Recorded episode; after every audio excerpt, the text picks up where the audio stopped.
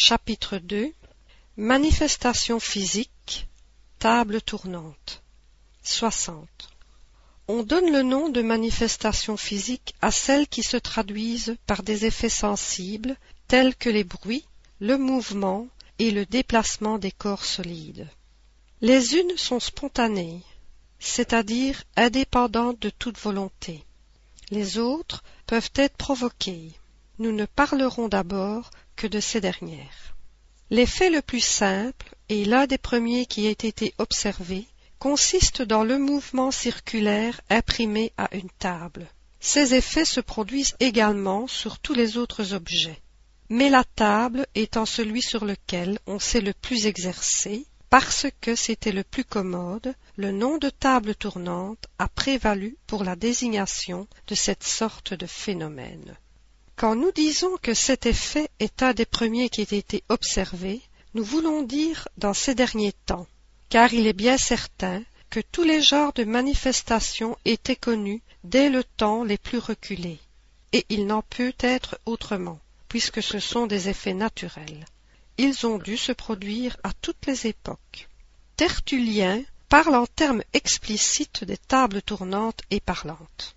Ce phénomène a pendant quelque temps alimenté la curiosité des salons.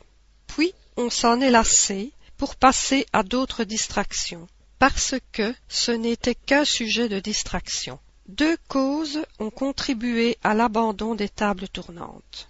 La mode pour les gens frivoles qui consacrent rarement deux hivers au même amusement, et qui, chose prodigieuse pour eux, en ont bien donné trois ou quatre à celui-là. Pour les gens graves et observateurs, il en est sorti quelque chose de sérieux qui a prévalu.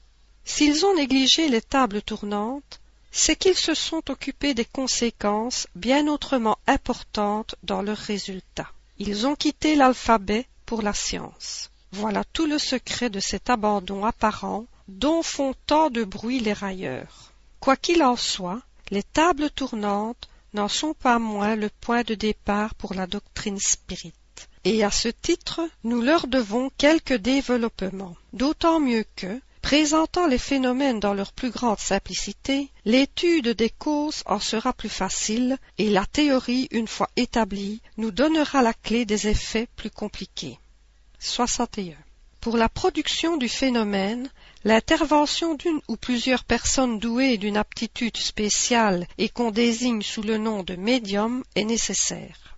Le nombre des coopérants est indifférent, si ce n'est que, dans la quantité, il peut se trouver quelques médiums inconnus. Quant à ceux dont la médiumnité est nulle, leur présence est sans résultat et même plus nuisible qu'utile par la disposition d'esprit qu'ils y apportent souvent. Les médiums jouissent sous ce rapport d'une puissance plus ou moins grande et produisent par conséquent des effets plus ou moins prononcés. Souvent une personne, médium puissant, produira à elle seule beaucoup plus que vingt autres réunies. Il lui suffira de poser les mains sur la table pour qu'à l'instant elle se meuve, se dresse, se renverse, fasse des soubresauts ou tourne avec violence. 62. Il n'y a aucun indice de la faculté médianimique. L'expérience seule peut la faire connaître. Lorsque, dans une réunion, on veut essayer, il faut tout simplement s'asseoir autour d'une table et poser à plat les mains dessus, sans pression ni contention musculaire. Dans le principe, comme on ignorait les causes du phénomène, on avait indiqué plusieurs précautions reconnues comme absolument inutiles.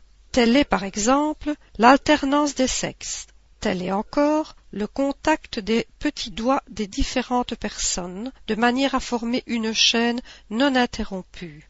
Cette dernière précaution avait paru nécessaire alors qu'on croyait à l'action d'une sorte de courant électrique. Depuis, l'expérience en a démontré l'inutilité. La seule prescription qui soit rigoureusement obligatoire, c'est le recueillement, un silence absolu, et surtout la patience, si l'effet se fait attendre. Il se peut qu'il se produise en quelques minutes, comme il peut tarder une demi-heure ou une heure. Cela dépend de la puissance médianimique des coparticipants. 63. Disons encore que la forme de la table, la substance dont elle est faite, la présence des métaux, de la soie dans les vêtements des assistants, les jours, les heures, l'obscurité ou la lumière, etc., sont aussi indifférents que la pluie ou le beau temps. Le volume seul de la table y est pour quelque chose. Mais dans le cas seulement où la puissance médianimique serait insuffisante pour vaincre la résistance.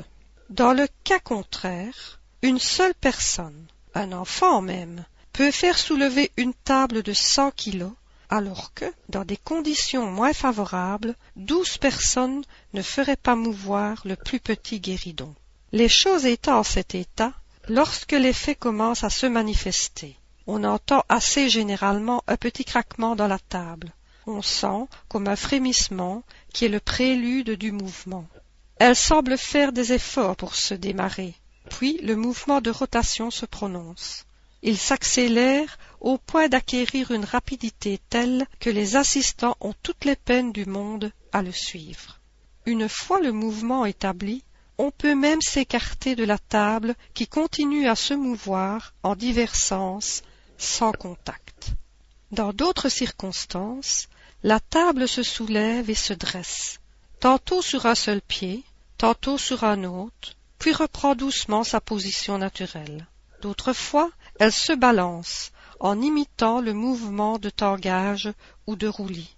D'autres fois, enfin, mais pour cela il faut une puissance médianimique considérable, elle se détache entièrement du sol et se maintient en équilibre dans l'espace sans point d'appui, se soulevant même parfois jusqu'au plafond, de façon à ce qu'on puisse passer par-dessous puis elle redescend lentement en se balançant comme le ferait une feuille de papier, ou bien tombe violemment et se brise, ce qui prouve d'une manière patente qu'on n'est pas le jouet d'une illusion d'optique.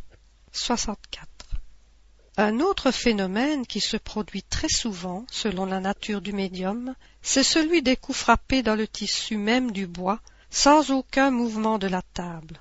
Ces coups quelquefois très faibles, d'autres fois assez forts, se font également entendre dans les autres meubles de l'appartement, contre les portes, les murailles et le plafond. Nous y reviendrons dans un instant. Quand ils ont lieu dans la table, ils y produisent une vibration très appréciable par les doigts et surtout très distincte quand on y applique l'oreille.